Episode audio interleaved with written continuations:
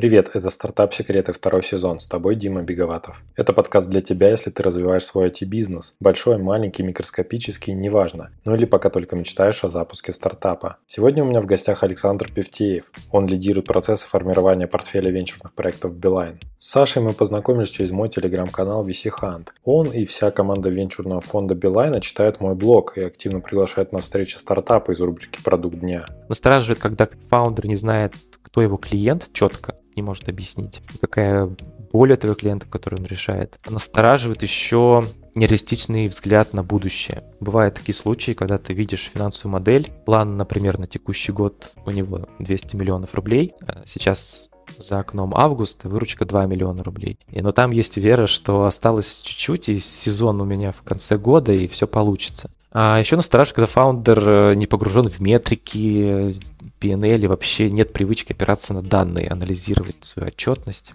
Когда, например, финансовую модель делают консультанты, а он даже не знает, что там толком есть. Это, конечно, для нас звоночек. Еще есть э, из опыта неадекватные параметры раунда. Либо это раздутая оценка, которая ну, никак не не связано с тем, что мы видим в реальности успехов, или когда, например, фаундер просит огромные инвестиции без понимания, на что они пойдут. Поговорили мы о фонде Билайна, зачем он был создан, какие проекты финансируют, на каких условиях, какими он ресурсами делится со стартапами, можно ли приходить в фонд за поддержкой проекта под нероссийские рынки, ну и, конечно, обсудили разные лайфхаки в общении с фондами. Есть классный пример, когда нам ежемесячно мы не инвестировали, но фаундер нам пишет, если он действительно публиковался там на VC или еще где-нибудь, или они выпустили какой-нибудь кейс там с кем-нибудь, э, с новым клиентом, он э, рассказывает нам про свои успехи, он присылает э, просто ссылки, он присылает цифры, и это очень ценно на самом деле, такая проактивность.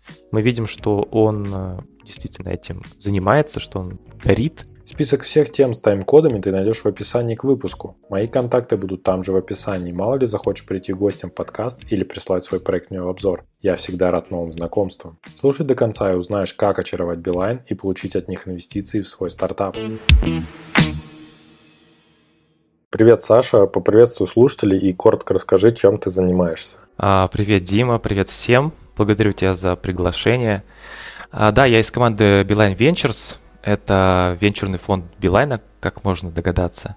А, я отвечаю за процесс наполнения портфеля, то есть э, мой интерес в том, чтобы мы успешно находили стартапы, оценивали их и принимали взвешенные решения о сделке. Ну вот интересно вообще причина возникновения фонда именно сейчас, э, в это время. Я часто спрашиваю стартапы о том, почему вот их проект именно в текущей ситуации, в текущее время – наиболее перспективен, ну, для того, чтобы немножко вот так вот разогнать тему трендов и вообще того, что происходит на рынке сейчас. Поэтому к тебе будет, наверное, аналогичный вопрос. Это почему он сейчас создан, что он, какую цель он преследует? А, ну, давай так, если говорить глобально про Билайн, то, во-первых, целью является создание новых цифровых бизнесов помимо телекома. А, идея в том, чтобы сделать это за счет выросших из существенных объемов э, ну, стартапов. В идеале э, к 2025 году мы хотим получить 2-3 э, новых бизнес-стрима. Например, по такому пути, но только через M&A сделки, когда-то сформировались рекламный и облачный бизнес Билайна. Вот это вот первое. Во-вторых, для нас важно, чтобы вот это предпринимательское мышление оно проникало в корпоративную культуру нашу. Э, да, мы верим, что это ее обогащает э, в такой предпринимательский склад ума и образ действий стартапа. Мне так кажется, корпорации помогает стать гибче, быстрее, ближе к потребностям наших клиентов. Такой, получается, заразительный пример мы создаем э, для компании. Ну и в-третьих, очевидно, мы решаем задачи основного бизнеса Билайна за счет инновационных продуктов и услуг стартапов – Ставка здесь на то, чтобы за счет этого улучшить клиентский опыт. И вот э, исходя из этого мы решили собрать портфель молодых э, перспективных компаний. Для этого мы учредили отдельное юрлицо, называется Hive. И с февраля 2022 года венчурный фонд Hive активно инвестирует в стартапы. И так получается, что цели Билайна органично дополняются специальными целями фонда Hive – то есть это естественно для фонда стремление к получению прибыли от экзитов с высокой доходностью. И кроме того, мы стремимся быть рыночными, поэтому приглашаем фонд инвесторов с экспертизой, опытом инвестиций и успешных выходов. И получается, что сейчас у нас такие основные тактические приоритеты – это пополнение портфеля, то есть мы ищем стартапы, и соинвестирование. Мы активно налаживаем связи с активными игроками рынка. Ну а если про условия, да, почему именно сейчас, в таких условиях, вопрос хороший. На самом деле э, мы не одиноки в том убеждении, что кризис, э, наверное, лучшее время для инвестиций. А кроме того, знаешь, есть такой большой позитивный смысл, как мне кажется, кто-то же на рынке должен э, сохранять веру и поддерживать предпринимателей. Вот. И, мы стремимся поддержать лучших в кризисное время, скажем так. Вот инвестируем в тех, кто адаптируется к любым условиям, продолжает настойчиво развивать свой бизнес. Знаешь, у нас есть э, фаундеры, которым еще ковид спутал все карты, но они не растерялись и, э, и запустились в новом формате. Сейчас им ничего не страшно. И вот за эти полтора года, получается, мы поверили и инвестировали в 10 стартапов, и еще 7 сейчас в процессе заключения сделки. Вот буквально на прошлой неделе двум стартапам сказали «да». Мы считаем, э, что сейчас важно не упустить выгодный момент для входа, и вообще Hive заинтересован в формировании некой среды для развития стартапов и в целом инвест рынка. То есть от первых английских денег, через гранты, раунды и до IPO, надеемся. И в этой части вот считаю ценным и важным то, что ты делаешь и планируешь построить. А мы с командой, правда, изучаем все твои обзоры. В общем, респект тебе за то, что делаешь. Саш, спасибо большое, очень приятно. И вот это вот, когда ты сказал фразу на, на прошлой неделе двум стартапам мы сказали «да», у меня сразу такое, знаешь, такое трепетное волнение, ощущение вот этого вот э, стартапера, когда, когда тебе говорят «да». То же самое, как влюбленный мужчина в женщину делает предложение, она отвечает «да». Это правда похоже на отношения. Да очень прозвучало очень как-то душевно, мило и романтично даже, в общем-то. Но не стоит забывать, конечно, то, что отношение стартапа и фонда, оно действительно про деньги. То, что ты первое сказал, то, что э, ориентироваться надо на какую-то прибыль, да, на то, что проекты будут перспективные и вообще, в принципе, и на рынке перспективном работают. Вот. А, и кризис, в общем, кризису рознь. То есть ты сказал то, что кризис – это время возможностей. И сейчас, наверное, вот такое уникальное время, когда кризис, э, он, с одной стороны, ну, присутствует, да, какой-то там в плане каких-то санкций, запретов и так далее, но с другой стороны дает возможности каким-то стартапам по импортозамещению вообще во всех сферах, начиная от знакомств, да, то есть мы видим то, что есть какие-то дейтинг-приложения, которые уходят, есть, наоборот, э, бизнесовые приложения, которые уходят, и, в общем-то, замены, какие-то альтернативы, они всегда нужны, но не всегда над ними работали преждевременно, так сказать, заблаговременно э, проекты в России. А сейчас вот э, появляется некое такое окно возможностей в разных областях. А, ты сказал то, что вот действительно, ну, как бы цифра довольно большая для фонда уже за столько времени успели проинвестировать, тем более ты, ты говоришь, еще два проекта а, на, за неделю даже получили ответ «да». Но ну, это довольно такие быстрые, мне кажется, темпы. Как ты вообще видишь сейчас вот венчурный рынок в России? Что поменялось после 2022 года? Ну, о том, что рынок э, лихорадит последние годы, уже многие сказали, я тут не буду повторяться. Правда, да, интерес к российским проектам со стороны международных фондов снизился, оно, и, э, оно и понятно. Но при этом мы э, сохраняем оптимизм. Я тут с тобой согласен, что это окно возможностей. Многие ниши освободились. И, и на самом деле, если посмотреть там, например, какой-нибудь венчурный индекс 2023 года, то на самом деле почти 100%, 96% фондов а, продолжают инвестировать. и около 80% бизнес-ангелов продолжают инвестировать. При этом больше половины фондов вообще собираются нарастить инвестиции. Поэтому я здесь, да, согласен с тем, что скорее нужны проекты. Много сильных проектов.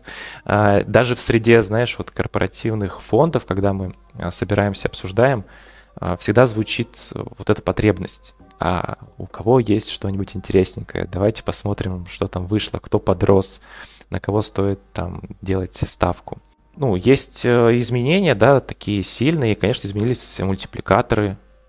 Очень редко мы можем говорить сейчас каких-нибудь э, 15-20 выручках. Скорее, это диапазон там 4, 6, ну 8. Хотя многие фаундеры до сих пор живут в прежней парадигме, и порой мы не сходимся очень сильно.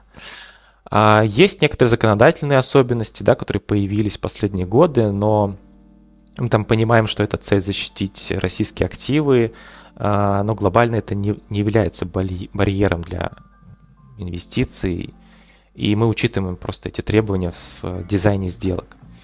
А с другой стороны, вот тоже из позитивного появились э, новые частные инвесторы, которые ранее инвестировали во что-то другое, там, ценные бумаги. Или, например, э, это фаундеры после экзитов, они продали прежний бизнес и теперь изучают возможности в части венчура. И вот для них вместе с другими активными игроками рынка мы стремимся создать прозрачные условия. Стараемся с ними познакомиться, их узнать и на, наладить контакт такой доверительный. Отличный пример такой работы, кстати, проводит венчурный клуб э, «Синдикат». Э, мы совместно смотрим интересные проекты, соинвестируем. Это сообщество бизнес-ангелов. Такая вин-вин история получается между корпорацией и бизнес-ангелами. А, если мы принимаем решение об инвестициях, например, то выделяем аллокацию в раунде. Для Билайна это типа второе мнение и подтверждение а, с рынка, что проект привлекательный. А для бизнес-ангелов это участие в сделке стратега, соответственно, который несет с собой некие драйверы для развития актива. И, кстати, у нас в партнерстве с синдикатом и другими активными игроками рынка родился даже такой слоган «Мы все в одной лодке».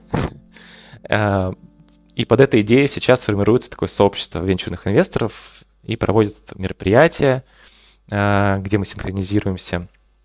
Э, есть мероприятие «Венчурная лига», и очередное крупное будет проходить в Казани 18-19 августа, поэтому рекомендую. Вот как-то так. Поэтому насчет рынка скорее такой сдержанный оптимизм и понимание, что надо просто работать и искать интересный проект. Хей, hey, если вдруг ты не в курсе, на сайте подкаста «Стартап Секреты» есть подборка выпусков про инвестиции и стартапы. Заходи на startupsecrets.ru и слушай все эпизоды по теме. Ссылка в описании к выпуску. Ну, тут ты много чего интересного сразу ну, рассказал касаемо этой темы, касаемо темы инвестирования. Давай по порядку пойдем. Во-первых, сказал то, что есть некая среда корпоративных фондов. То есть вы как-то между собой общаетесь, у вас какое-то сообщество, или вы периодически встречаетесь, там, не знаю, есть корпоративные фонды, там, ОМТС, да, там, у кого еще есть? Вот э, перечисли, чтобы мы тоже знали, все наши слушатели. А, ну, знаете, есть, э, ну, у у многих крупных корпораций э, мы общаемся ну, с МТС, с теми игроками телекома, которые занимаются венчуром. Мы, естественно, все э, знакомые на связи. Есть Softline, э, есть у крупных энергетических компаний, так скажем, свои фонды. Мы действительно собираемся. У нас понятно, что разные фокусы, да, кто-то больше смотрит на digital, кто-то больше смотрит на реальные там добычи, например, или наукоемкие какие-то проекты. А, но мы, да, есть ассоциация, мы собираемся регулярно, а, обсуждаем, какие есть проблемы, принимаем лучшие практики у друг друга, обсуждаем, как можно оптимизировать процессы и обмениваемся проектами в том числе, а, потому что, например, кто-то более логичным стратегом выглядит в этом случае. Да, поэтому есть такое есть такое движение, оно новое, но, надеюсь, будет активно. Да, ну звучит здорово, как возможность действительно какие-то партнерские взаимоотношения выстраивать не конкурентные, а в плане того, что у каждого своя стратегия, и в эту стратегию ложится или не ложится какой-то проект. Действительно интересно. А вот в чем вот эти вот отличия именно у вас? То есть можешь их как-то обозначить вот по стратегии, не знаю, там по условиям, по еще чему-то? Ну, мы действительно э, стараемся отличаться, может быть, от такого стереотипного мнения венчурных, ну, корпоративных именно венчурных фондов. Мы делаем акцент на рыночность и отстройки от корпоративных ограничений – в целом мы собираем портфель скорее не под поглощение, то есть это не сама цель. А, в портфеле могут вырасти компании, которые мы заходим, хотим, хотим расширить, которых мы захотим расширить долю до контроля, но это на самом деле не фильтр для всех. А, мы инвестируем даже в то, что напрямую не связано с текущим бизнесом. Ну, и в целом мы скорее придерживаемся партнерского подхода с стартапом, это значит э, давать свободу в принятии управленческих решений фаундерам. Для нас важно принести в стартап э, что-то кроме денег, ну, то есть какие-то ресурсы, экспертизу, Salesforce, чтобы он быстрее рос. Но при этом мы э, на старте не берем контроль, не требуем опционов на это. Интереснее наоборот, когда фаундер заряжен в долгую растить компанию. А, мы ведь тут э, не питаем иллюзий, что внутри э, найдем более заряженного на результат продукт оунера Вот, поэтому если команда и фаундер настроены на долгое сотрудничество, это только плюс для нас. И в процессе мы постарались максимально упростить э, все, э, убрать бюрократию до фактического одобрения инвестиций. Ну, того самого «да» для стартапа. А, кроме NDA, питча и финансовой модели ничего не требуем. А, инвест решение принимается день в день, большинством голосов собирается 6 топ-менеджеров, включая генерального директора. Это решение на самом высоком уровне. И обычно этот путь занимает э, ну, там, 2,5-3 месяца от знакомства, то есть мы увидели впервые стартап-команду, и до получения инвестиций. Если все настроены быстро бежать, то вот такой срок получается. Это, конечно, больше, может быть, чем у частных инвесторов, но существенно меньше, чем у некоторых корпораций. Угу. Ну и все-таки какой получается тогда у вас фокус? Э, мне кажется, многие корпоративные, особенно фонды, корпоративные там венчурные фонды, они стараются действительно показать, что они открыты, что они Э, хотят сделать так, чтобы культура в стартапе была именно стартаперская.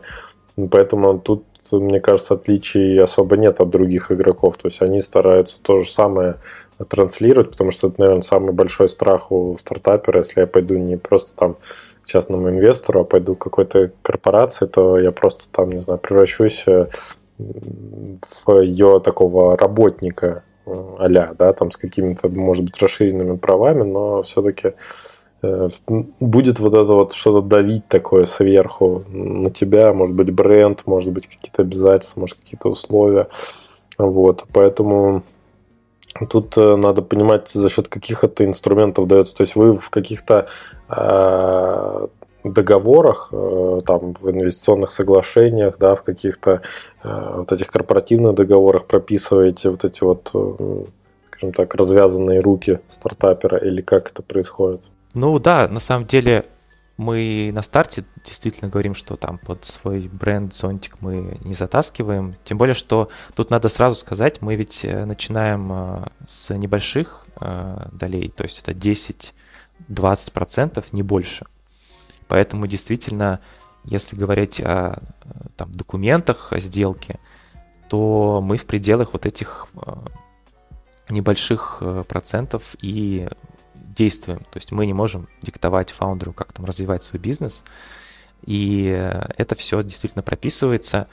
А, ну, так как у нас высокие стандарты compliance есть, конечно, появятся некоторые бумажки, которые скорее, знаешь, такого гигиенического плана. То есть Э, про некие э, некое соответствие законодательству, чтобы там быть прозрачными, открытыми, не, не избежать э, любой там коррупции и прочего. Это скорее такие меры, э, призыв к стартапу очиститься, да, и дальше уже расти э, в правильном русле. Эти, конечно, бумажки появляются э, в, и пункты в корпоративном договоре, э, но в целом мы действуем в пределах вот той, э, той доли э, в компании, которую имеем.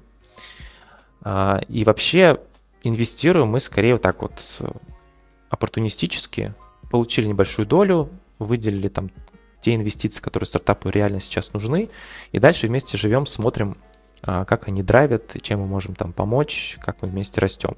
Ну, я думаю, что там большинство портфельных компаний там смогут подтвердить, что руки им никто не выкручивал на самом деле, и существование довольно а, комфортное. Тем более, что мы отбираем достаточно самостоятельный фаундеров и команды, и за ручку бегать с ними не приходится, а, и это правда такое партнерство на равных. Ну, ты вот э, сказал по поводу доли там э, где-то в 10%, она, в принципе, соответствует как раз э, стадии какого-то пресида, наверное, э, больше. И какой размер чека на вот такую вот долю вы примерно закладываете? Ну, вообще мы смотрим, вот если говорить про фокусы, то мы смотрим стартапы стадии Seed и Series A на, сам, на самом деле. А, при не смотрим, хотя был опыт у нас такой. А, скорее, это стартап на стадии масштабирования уже, когда все гипотезы проверены, продукт есть.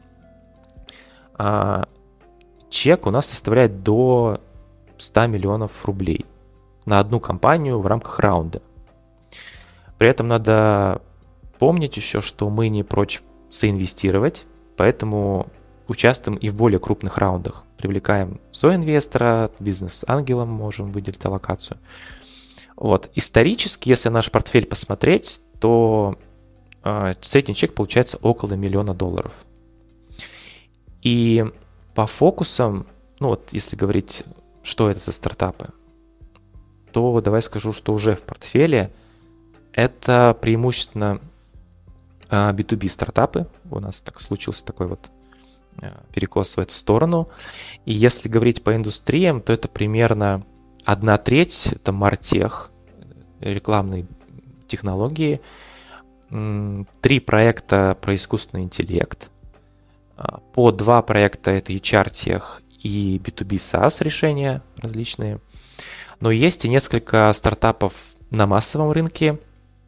Два из них, а, кстати, относятся к кит-тех продукты для детей и родителей. Мы, кстати, очень верим в эти диджитал-продукты для этого сегмента, и открыты к предложению в этом плане. Еще смотрим на кибербезопасность, э, travel тех, э, вот примерно так. А, ну и действительно, да, то есть можно примерно представить, да, что это вот чек до 100 миллионов и от 10 до 20 процентов. А, там были исключения чуть больше 20, но в среднем мы вот в этом диапазоне на самом деле укладываемся. Ну, интересно так то, что в B2B э, решили удариться. А есть ли у вас там именно вот с точки зрения Билайна какие-то возможности по э, привлечению, например, дополнительных клиентов для стартапа. То есть я себе всегда представлял то, что это все-таки у вас там B2C аудитория, да, то есть, словно говоря, есть э, много-много абонентов, которым можно предложить какие-то услуги стартапов, как раз-таки вот какой-нибудь кит-тех, там, travel и все такое прочее, это вот ложится на вот именно эту идею хорошо. А про B2B, вот от Билайна я, честно говоря, ничего не знаю, но вообще, в принципе, в телекоме B2B э, кажется только если это опять же, связь для компаний, да, для каких-то корпораций. Я видел то, что, в общем-то, есть какие-то попытки заходить тоже на эту территорию больших, большой нашей тройки э, телекома. Вот. Но, честно говоря, непонятно. То есть это вот для обывателя, там, человека, который со стороны смотрит на них, что, как, какой бизнес, зачем продавать бизнес. Давайте вот в B2C у вас там есть большая аудитория, зачем туда куда-то ходить. Но это то же самое, как, не знаю, как сейчас вот ВКонтакте, они же тоже развернули э, свои VK Teams для того, чтобы там для команд обеспечить их разными э, коммуникационными возможностями, все такое, хотя как бы ВК прочно ассоциируется с э, соцсетью. Вот. Здесь примерно те же самые вот у меня ассоциации. Хотелось бы понять, за счет чего там э, может быть вот этот smart money и помощь стартапам, которые приходят именно с B2B направлением. Ну, на самом деле, наверное, это правда, что для, для нас, как в основном клиентов э, таких B2C в плане связи, не видно, да, сколько делается в B2B. На самом деле делается очень много, достаточно много клиентов у, э, у Билайна в B2B сегменте. Это разного эшелона э, клиенты и малый и средний бизнес, и очень крупные компании. И поэтому э, есть большой запрос на digital продукты, когда телеком-оператор приходит в компанию со связью, то на этой связи работает масса digital продуктов, которые нужны бизнесу. И вот такая витрина digital продуктов есть и у нас – есть и cloud решения, которые подходят там для крупных компаний, защищенные, распределенные, которые тоже тесно связаны с услугами связи, но при этом нечто другое. И вот на этих облачных решениях много чего можно сделать а, и своего, и партнерского. И в том числе, когда приходит стартап, а, который имеет технологию или продукт, связанный с облаками, например, как, какой кейс опишу, да, то инвестируя в него, и интегрируя в наше облачное решение, мы получаем такой синергетический эффект, который усиливает и наше решение, и дает сразу выход на другой пул клиентов для а, стартапа. И на самом деле спрос, э, внутренний запрос от B2B э, на вот такие инновационные решения, он достаточно высокий. И это правда, Salesforce, он есть и там в активном режиме, и в таком режиме витрины. Если это относится к нашим ключевым, то есть крупным клиентам, а, то даже наши продавцы, а, имея представление тех партнеров, которые у нас есть, помимо нашего решения, предлагают и партнерские. Это достаточно большое подспорье для наших портфельных компаний. А, есть варианты ну вот если говорить еще помимо клауда про рекламный бизнес, то у нас есть э, там, собственные рекламные платформы, да, развивающиеся. Это в основном, конечно, бизнес-клиенты, которые требовательны, требовательны к результату, и, и, и при этом мы, подбирая вот те самые э, там, почти треть портфеля э, проектов из Мартеха, мы усиливаем предложение в части рекламы получается такая некая э, общая система, которая складывается из наших собственных продуктов и, и продуктов портфельных компаний. Еще есть ценность для, для стартапов в том, что мы слышим да, запрос с рынка и можем очень быстро сориентировать, что действительно нужно. То есть э, снимаются некоторые вопросы проверки гипотез а, клиентских. Мы говорим, есть такой пул клиентов, им нужно это, Соответственно, вы можете либо быстро доработать свое решение, а мы вас быстро выведем на, на этих клиентов. Вот, получается такая взаимовыгодная история. А по поводу P2C, а, это тоже а, просто так получилось, что в портфеле а, сейчас только появляются проекты, которые на массовый рынок рассчитаны. И идет э, действительно, так как ты сказал, такая же проработка, что мы выделяем клиентские сегменты, мы очень много знаем о пользователе и можем очень таргетированно предложить то, что делает стартап. Главное, чтобы, знаешь, тут стартап мог э, переварить такие объемы. А, э, есть, да, такой момент, что мы анализируем сегмент, понимаем, сколько клиентов можем привести э, в моменте, и команда стартапа говорит, хорошо, дайте нам немного времени, мы сейчас немного доработаем а, и будем готовы принять такой, такой поток. Поэтому, да, все верно. Наверное, это правда, что B2B меньше со стороны видно, но на самом деле это не так. У нас достаточно крупный стрим вот, и активно развивающийся. Ну, кстати говоря, ты вот заговорил о том, что может быть такая вот а рекламная поддержка для стартапов в плане того, что можно выделить какую-то целевую аудиторию и по ней э, поделать, ну, я там, не знаю, например, рассылки, да, там смс-рассылки по-любому уже, наверное, делаете, да, там есть мобильное приложение Билайн, куда тоже люди заходят аудитории, там что-то можно показывать. А, а вот эти вот э, возможности, они как-то дополнительно тарифицируются для стартапа. То есть, условно говоря, ему дали там 100 миллионов, и потом из этих 100 миллионов э, просто стартап оплачивает, может быть, там, или с каким-то дисконтом вот эти вот рекламные услуги, потому что это же как бы рыночное предложение, да, э, любой участник рынка может прийти и заказать для себя некие рекламные там, интеграции. Вот. Или это по каким-то другим там вариантам соглашения происходит, и где, в принципе, потолок на, на использование вот такого вот канала продвижения. Ну, на самом деле, э, в большей части это все рыночные такие отношения. Действительно, это все в рамках контрактов, да, на ту же рекламу, например. А, но при этом, когда складывается такая партнерская история, а, могут быть э, некие кросс-продажи. А, мы появляемся в продуктах, так скажем, стартапа, да, какое-то упоминание о нас, например, или просто упоминание о продукте стартапе на наших площадках. Это происходит на такой как бы, взаимном обмене участия.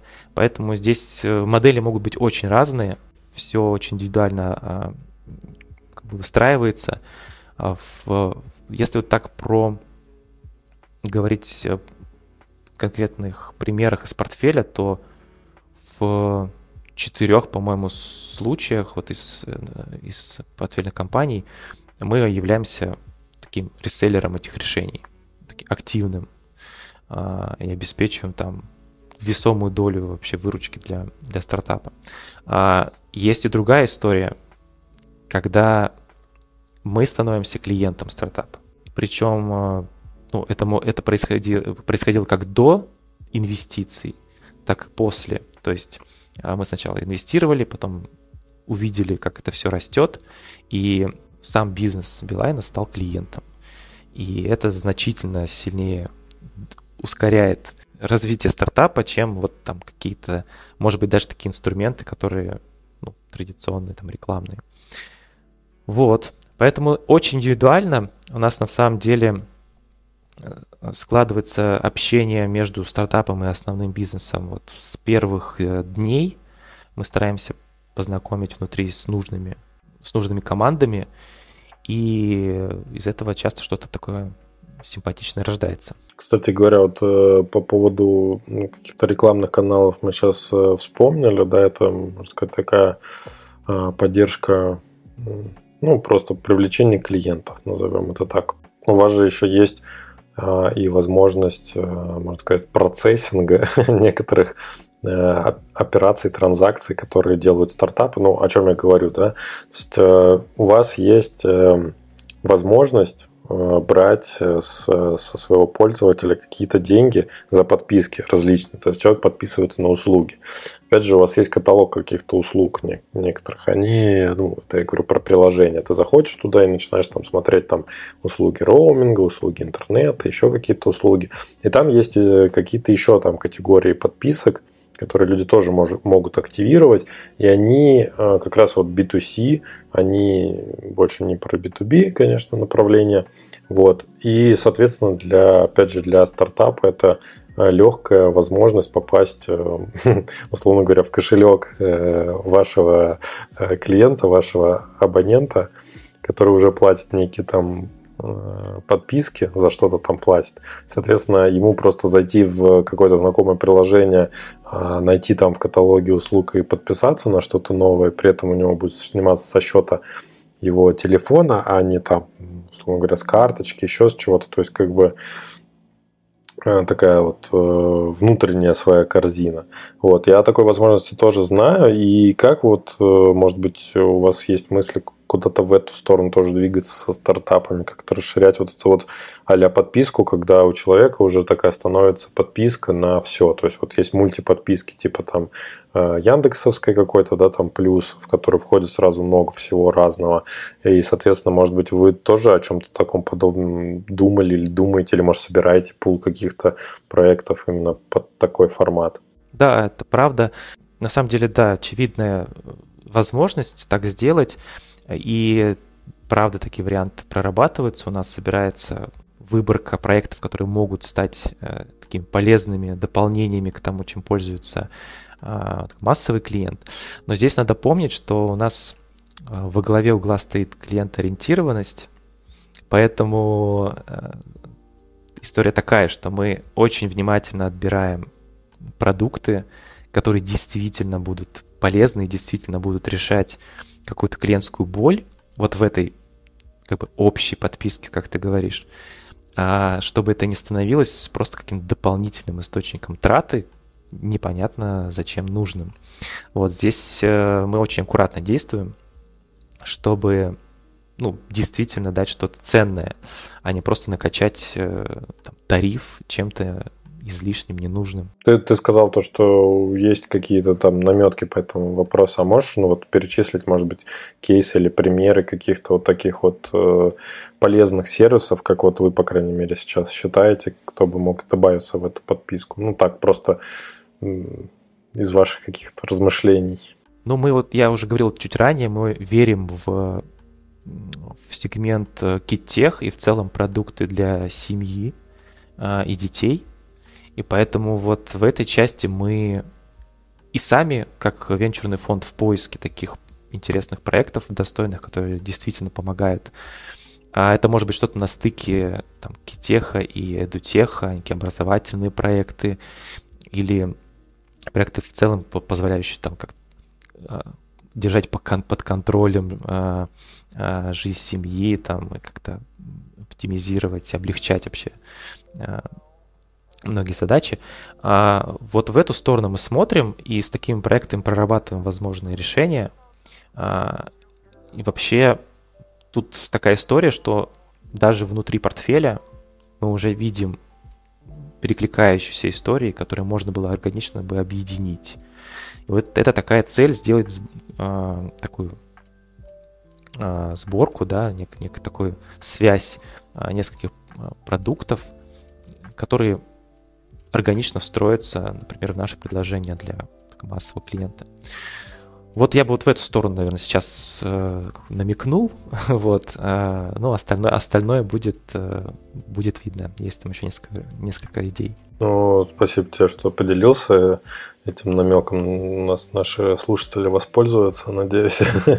а мне интересно, кстати, было узнать по поводу, вот ты сказал такой а уже даже kids тех, да, есть, э, можно сказать, family тех. Не знаю, есть ли такое направление, но звучит, по-моему, очень прикольно. И вот э, как раз, мне кажется, к family теху относится, например, еще э, какое-то взаимодействие с домашними животными, с питомцами. Но я знаю то, что у вообще у телекома были несколько экспериментов, или, может быть, даже еще сейчас до сих пор ведутся именно в этом направлении. Скажи, что ты, что ты думаешь по этому поводу вообще? Как, каковы ваши эксперименты, какие их результаты, и стоит ли продолжать долбиться в эту стену? Потому что, мне кажется, что-то в России при наличии просто огромного количества, то есть э, в большом количестве семей да, живут и кошки, и собаки, мы там в топе э, в десятки, наверное, э, в мире по вот именно соотношению, то есть по количеству домашних животных в семьях, но что-то вот не видно, чтобы кто-то научился и смог как-то реально хорошо монетизировать аудиторию. И у вас в базе получается тоже куча людей, которых можно найти, там, по смс из каких-нибудь там зоомагазинов, ветклиник и так далее. То есть эту аудиторию можно сегментировать, можно найти в базе, но что-то не видно, чтобы это вот как бы летело э, не вообще в принципе в России особо, не вот у телеком-операторов. Да, мы, правда, тоже очень любим домашних питомцев. По-моему, у всех в нашей команде есть кто-то. Это правда такая любовь ко всему этому, но а, сейчас в портфеле нет таких у нас проектов. И правда, согласен, что как будто бы не летит, или, может быть, не найден какая-то комбинация вот этого правильного клиентского пути и тех там потребностей, которые надо закрыть.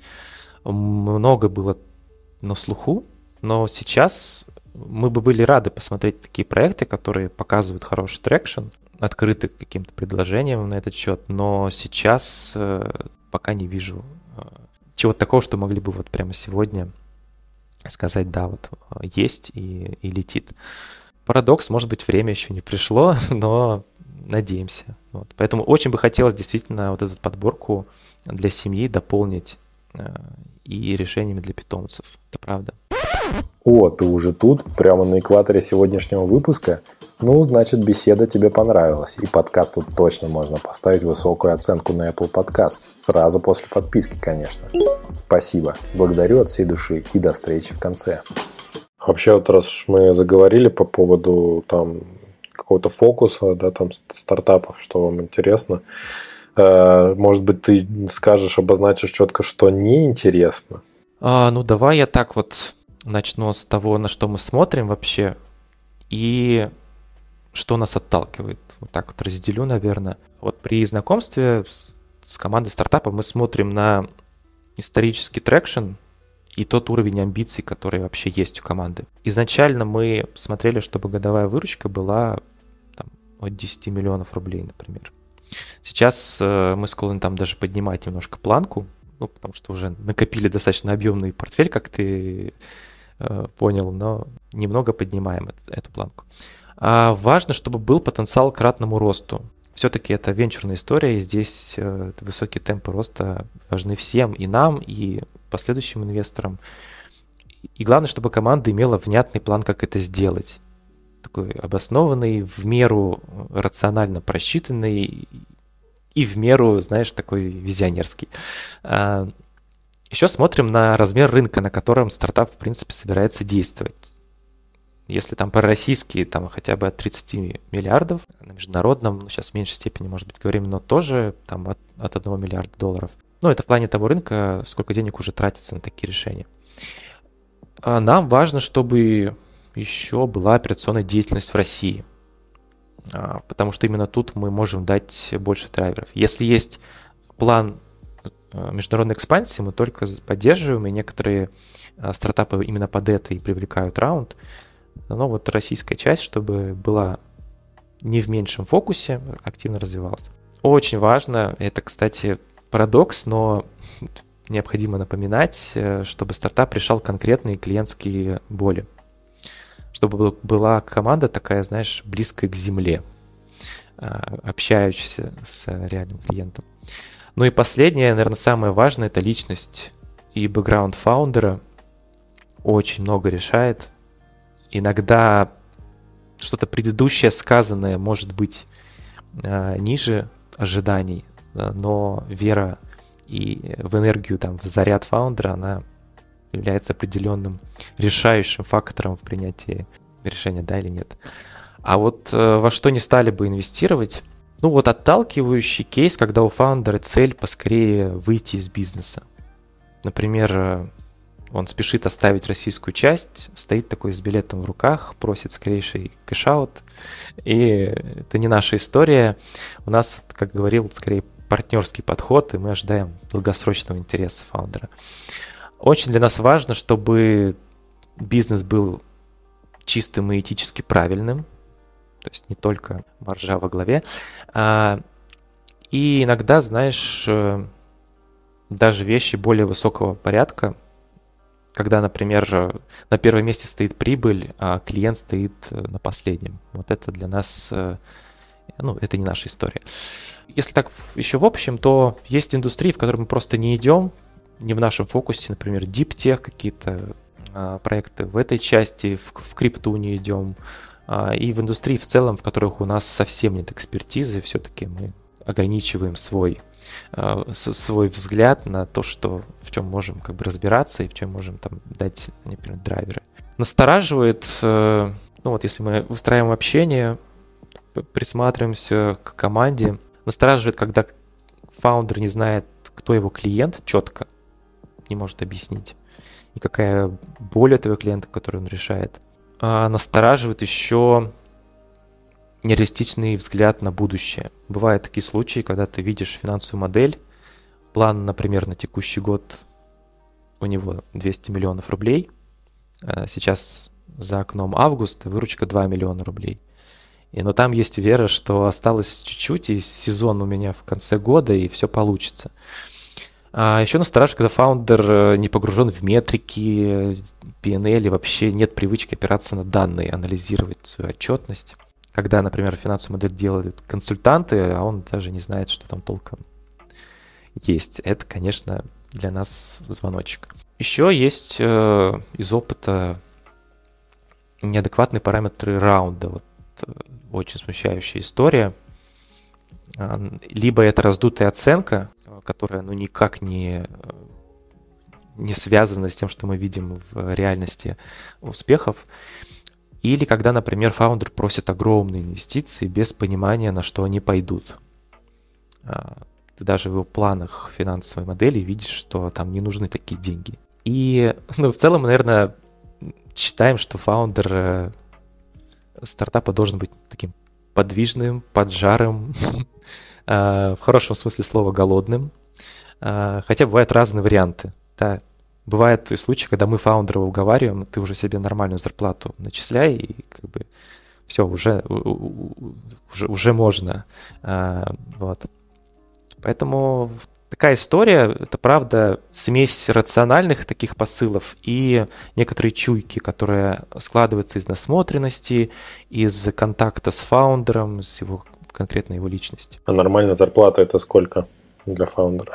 О, тут зависит, конечно. Ну, просто бывает так, что некоторые себе, знаешь, там годами ничего не, не платят особо. Сереж, слушай, ну ты, зарплату себе начни платить, хотя бы уже новую одежду купи, а ты ходишь, да, в одном и том же. Каждый день в офис уже стыдно тебя брать на встречи с э, нашими партнерами и инвесторами, да? Типа такого. Да, есть и другие случаи. Есть другие случаи, когда еще вроде бы стартапу год, а там уже зарплата такого уровня топ-менеджера крупной корпорации. Ну, мы тут, да, наслышаны. В последнее время проскальзывают новости о том, как там э, какие-то люксовые апартаменты снимают, э, ездят на всяких классных тачках с водителями, нянь там нанимают и так далее за счет своей компании.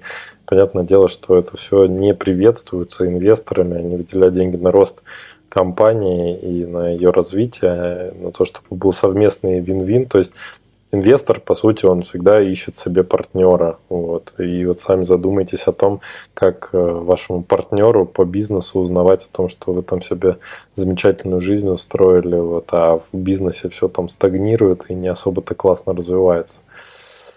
А, ты вот потому что ты вот рассказал о том, какие вещи стопорят, когда приходит основатель и рассказывает о своем проекте. И вот у меня такое ощущение, что это просто сейчас э, набор тех ошибок, которые совершают люди, которые абсолютно не погружены вот в венчурный мир. Может быть, это уже такой немного снобский подход, потому что уже много чего перевидал, много чего видел, но по сути Э, от вот этих вот знаний, о которых ты говоришь, типа там ориентироваться на метрики, знать, э, что за клиент у тебя, что у него там э, болит, разбираться во всяких там финансовых документах и строить какие-то прогнозы реалистичные. Это все на самом деле проходится, изучается и формируется в акселераторах. То есть, мне кажется, проще вот на, на выходе из акселераторов каких-нибудь российских подкарауливать э, проекты, которые наиболее перспективны, и там уже и в них вкладываться, потому что они уже некую такую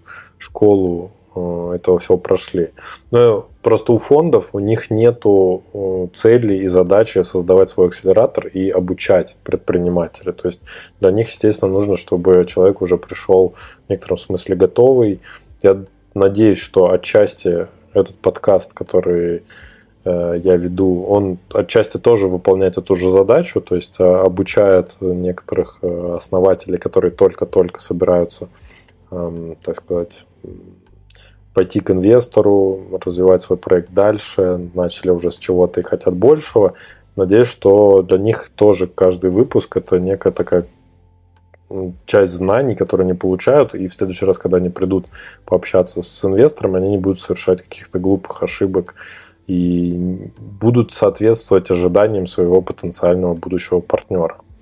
А, насчет, кстати говоря, ожиданий вообще от партнера, а, ты несколько раз повторял то, что Билайн он с радостью там соинвестирует с разными, разными компаниями.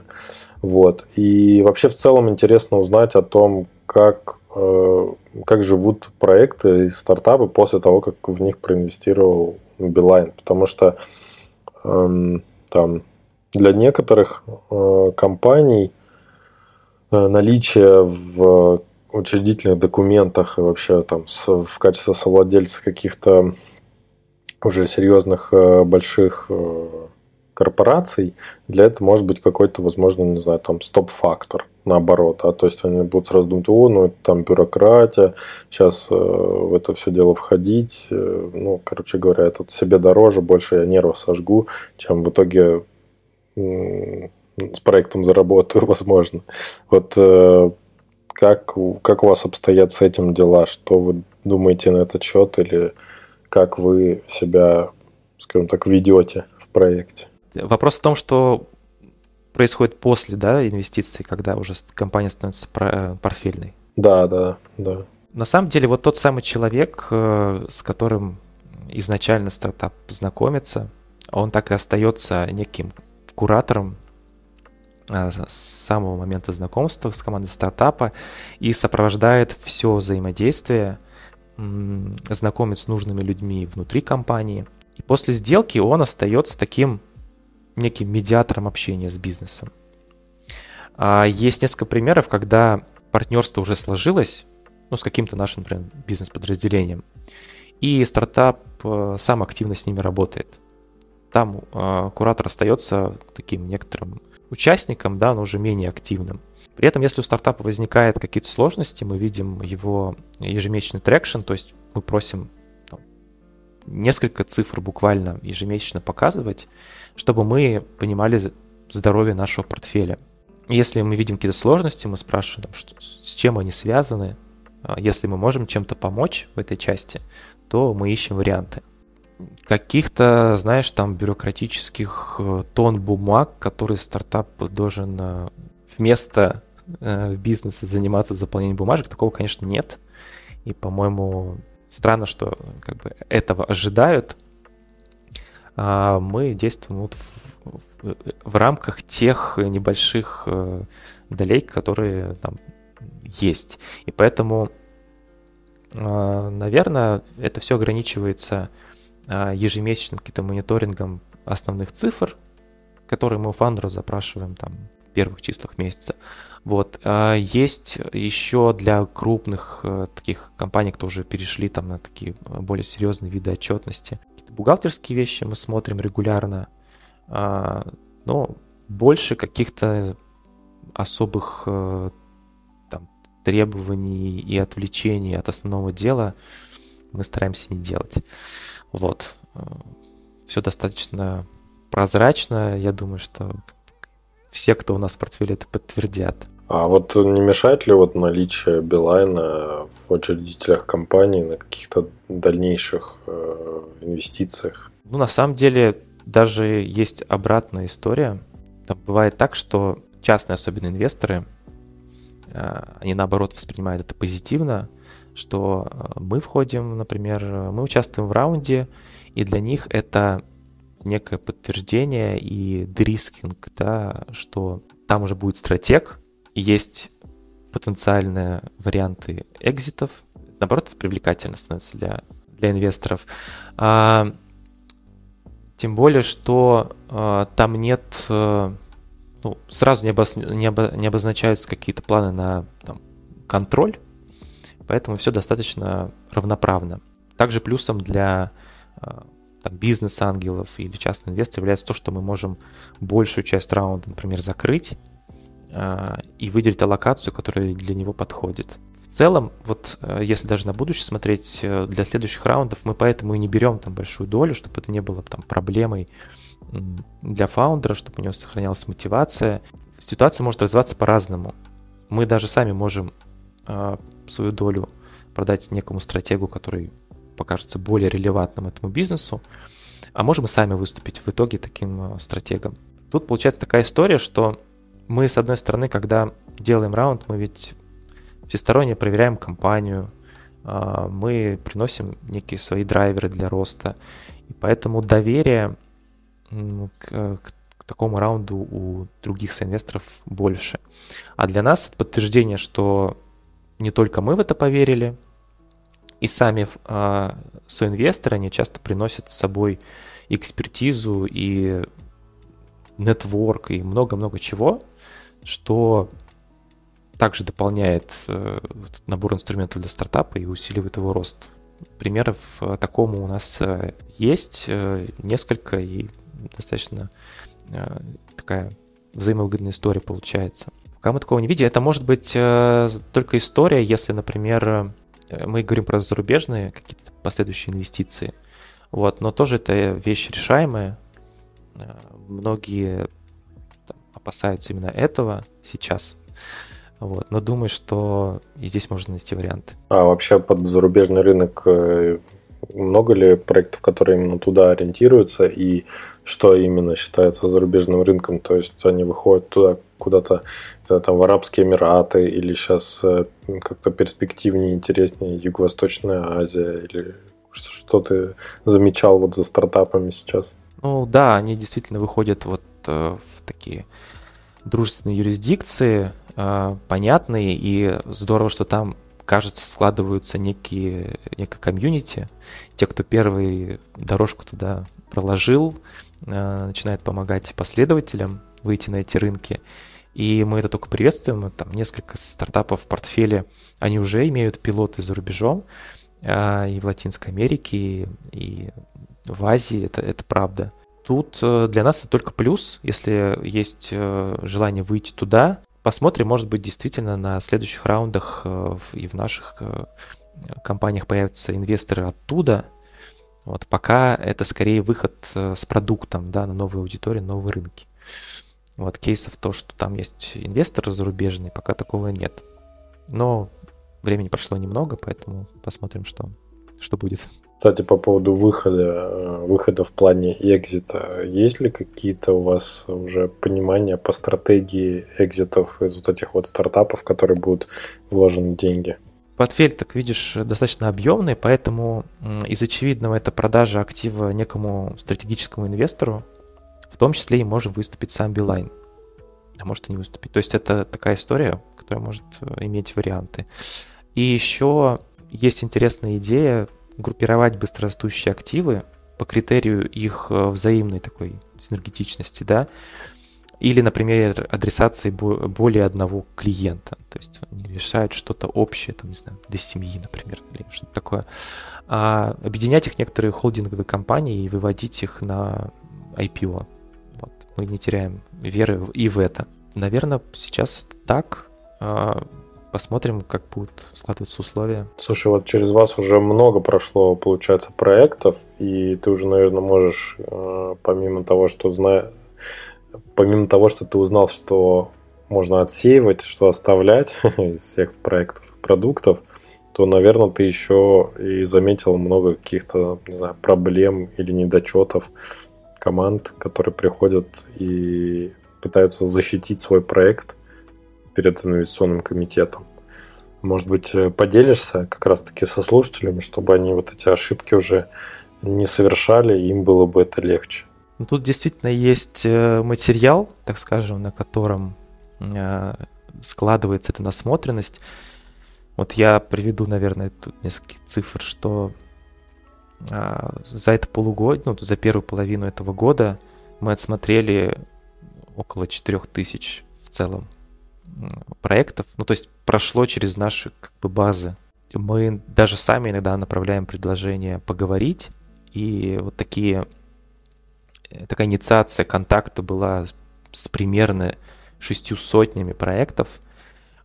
Встретились мы с почти трехстами компаниями, поговорили и познакомились. Часть из них попали в, нас, в наш э, шорт-лист, мы готовили к защите, да, к защите на комитете на порядка 80 таких компаний. А, да, в процессе вот этого, э, этой подготовки там мы могли, например, не договориться по условиям или что-то мы выявили, что нас смутило, но выносили на защиту 8 э, проектов за полгода. Ну, параллельно были в работе те, кто уже были одобрены.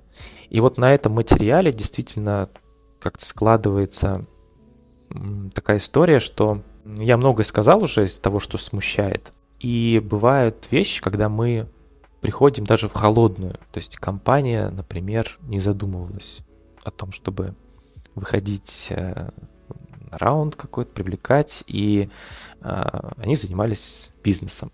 Э, приходим мы и говорим, что вот вы вроде бы неплохо развиваетесь, растете, давайте пообщаемся.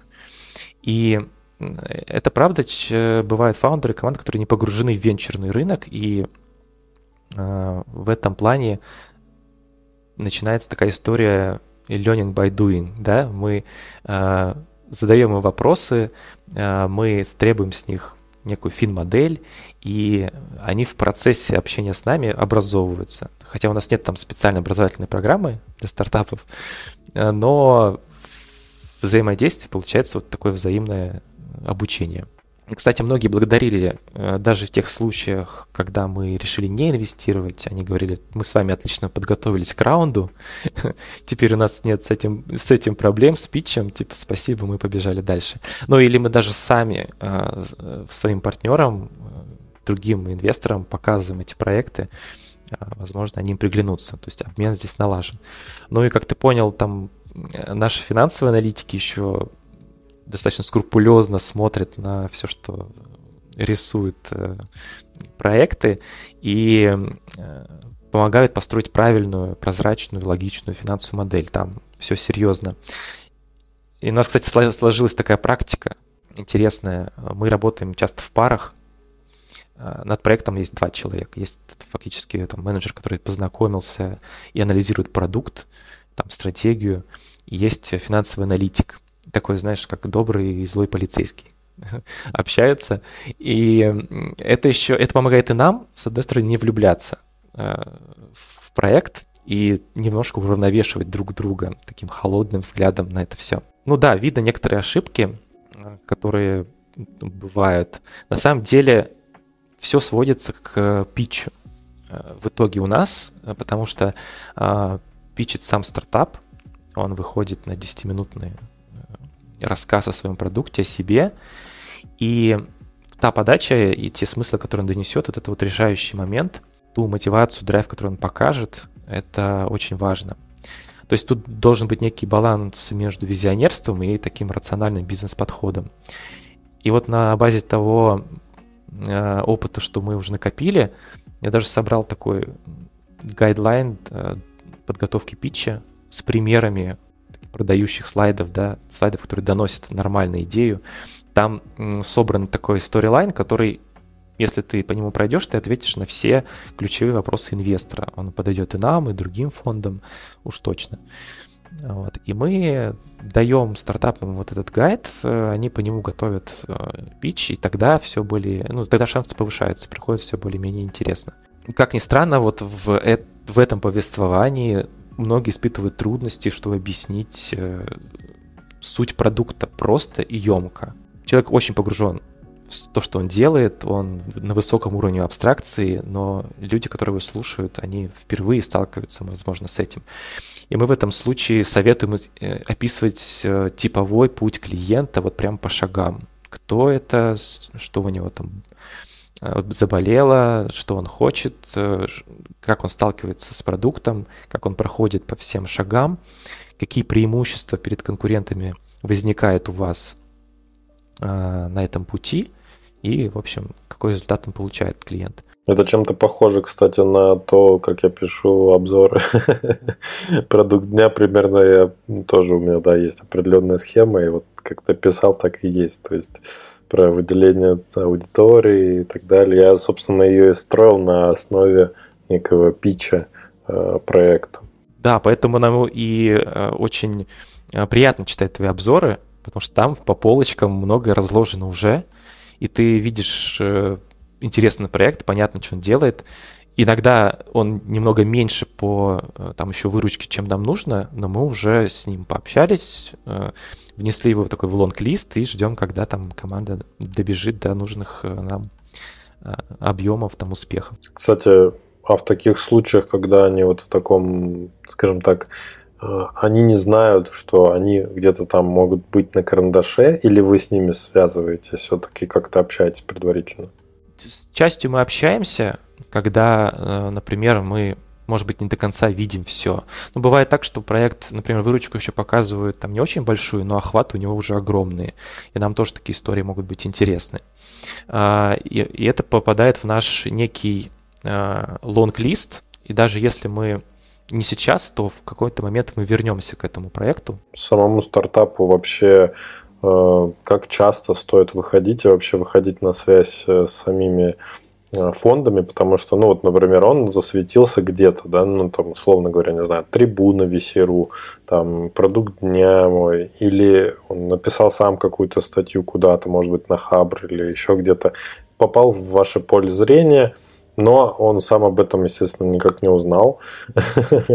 Хотя он мог бы это узнать, и, соответственно, он мог бы как-то поддерживать связь, потому что на самом деле э, в любом, опять же, привлечении вот этих вот инвестиций очень важен момент того, что вы заранее знакомы и э, действительно ваш там будущий партнер-инвестор, он видит что у вас меняется за определенный период времени. В этом отношении мне лично, вот, например, понравилась история, когда был отбор в Startup Ventures, это акселератор, который в Нью-Йорке у нас э, располагается вот, с российскими корнями. И вот тогда я со своим проектом Storyland э, как раз в него тоже был отобран.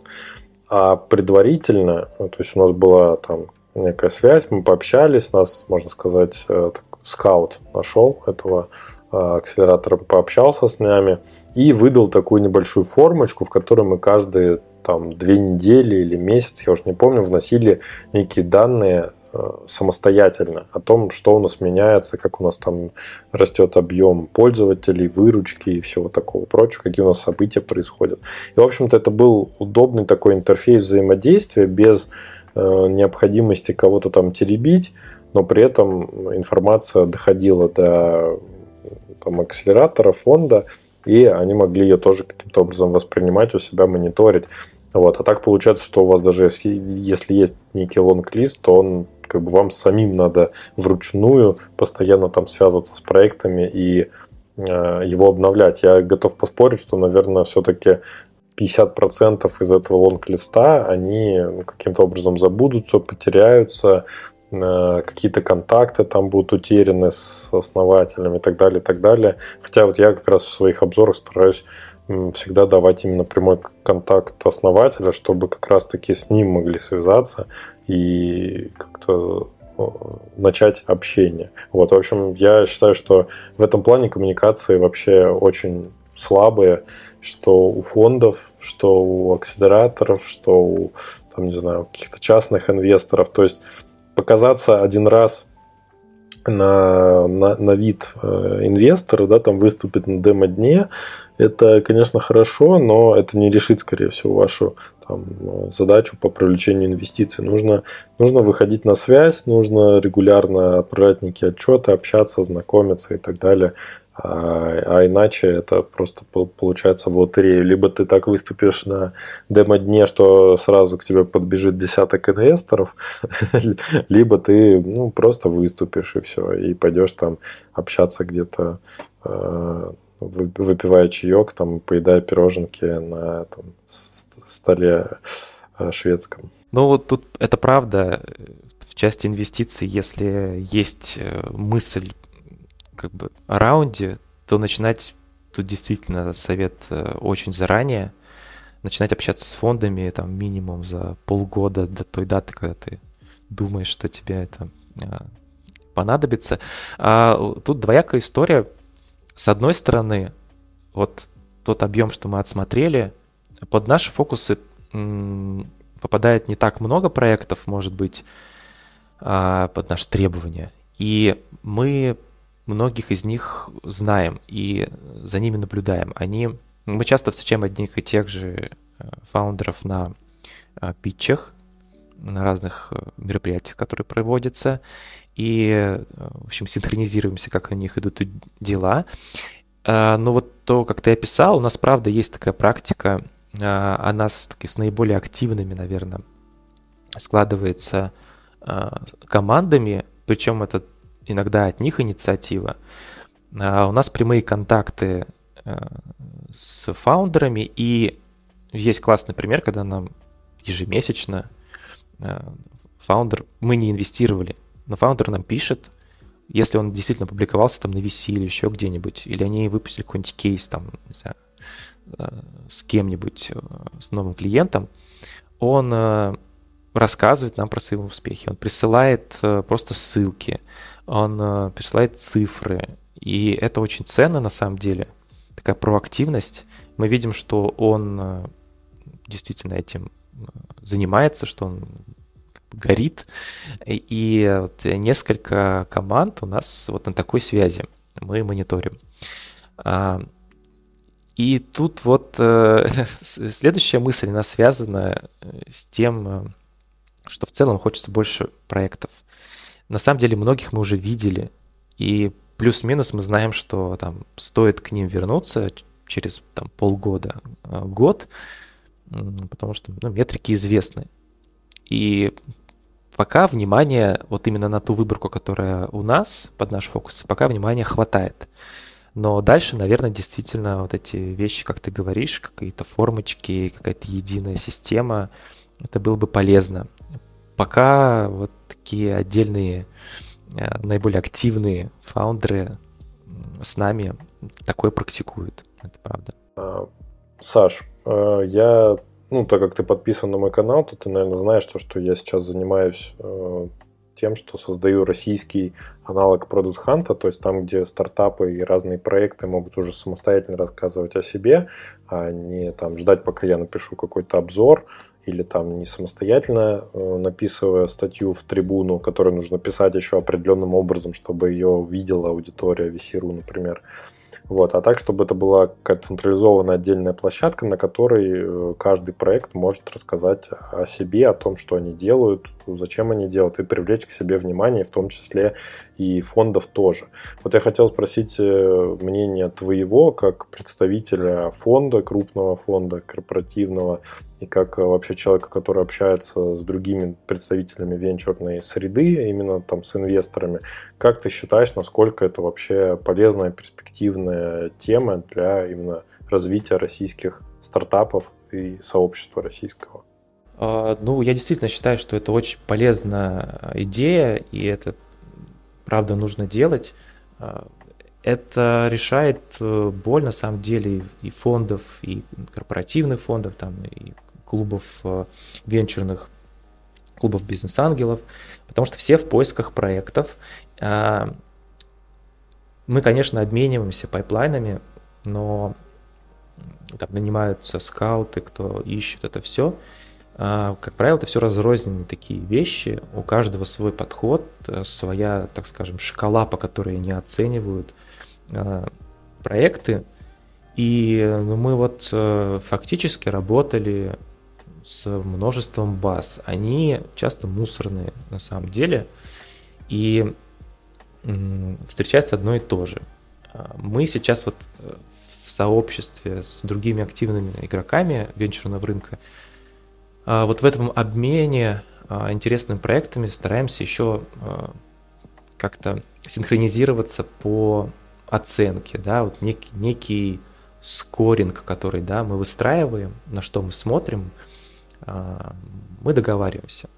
И если была бы действительно площадка, где там новые проекты или уже более зрелые заявляют о себе, и мы там, например, могли бы их как-то оценить, дать некий комментарий, то это, наверное, было ценно и для самого стартапа, который о себе а, рассказывает, и для нас, чтобы в такой нормальной форме, в живой, а, видеть все, что появляется. Цифры я уже называл, сколько нам приходится обрабатывать, но это такой процесс, ну, достаточно трудоемкий. только приветствуем такое, и я думаю, что другие игроки рынка, они тоже бы поддержали, чтобы такие площадки появлялись. Вот. главное, что они были не просто каким-то списком, да, а вот что, что его делает человек, который в венчурном рынке понимает. И понимает, на что смотрит инвестор. Вот это самое важное.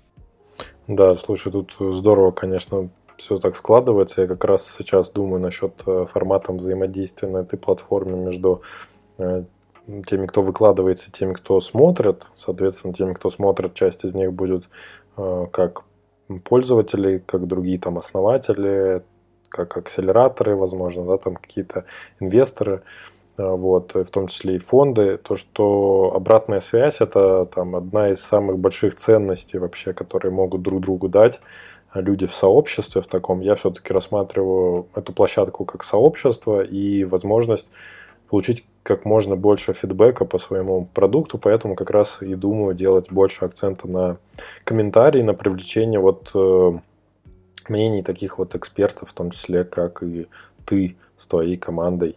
Поэтому было бы здорово, как только все запустится, видеть там вас в числе активных комментаторов новых проектов. Поэтому желаем удачи в этом, да. да. Э, слушай, ну и чтобы подытожить наш сегодняшний разговор, я, как обычно, задам самый главный вопрос этого подкаста. Это какой э, самый-самый важный секрет успеха стартапа? Вот э, как видит его фонд? Пусть будет больше стартапов, и пусть каждый будет со своим секретом успеха, пусть выборка этих вариантов будет множиться, возможно, кто-то найдет новые секреты. А так из универсального, конечно, личность фаундера и команда решают. Вот э, та команда, которую удастся сколотить, это наибольшая ценность. Э, команда преодолеет любые кризисы, если она есть, если она сложная и крепка. Э, это самое важное, на наш взгляд, и мы очень внимательно на это смотрим. Ну и, конечно же, быть на стороне клиента, а, это и наша основная ценность, и мы ждем этого и от э, стартапов, что решать реальную проблему, реальную боль клиента и делать это лучше, чем это делалось вчера. Либо кардинально менять его клиентский опыт, э, либо оптимизировать. Вот, примерно так. Поэтому тем, кто сомневался, что на, э, нужно затевать проект, стартап это нужно делать. Э, инвесторы в поиске таких новых решений, поэтому совет всем дерзать и делать. Саш, спасибо тебе за разговор. Э, пожелаю успехов с поиском крутых проектов в портфель Билайна и, конечно же, выгодных сделок по итогу. Спасибо всем, кто был с нами до конца. Стартап пока. Спасибо, было приятно пообщаться. Всем пока. Спасибо, что дослушали до конца. Если вам понравился выпуск, лайкните его и поделитесь с друзьями или коллегами. Это будет лучшей наградой для автора, и новые эпизоды стартап-секретов не заставят себя ждать.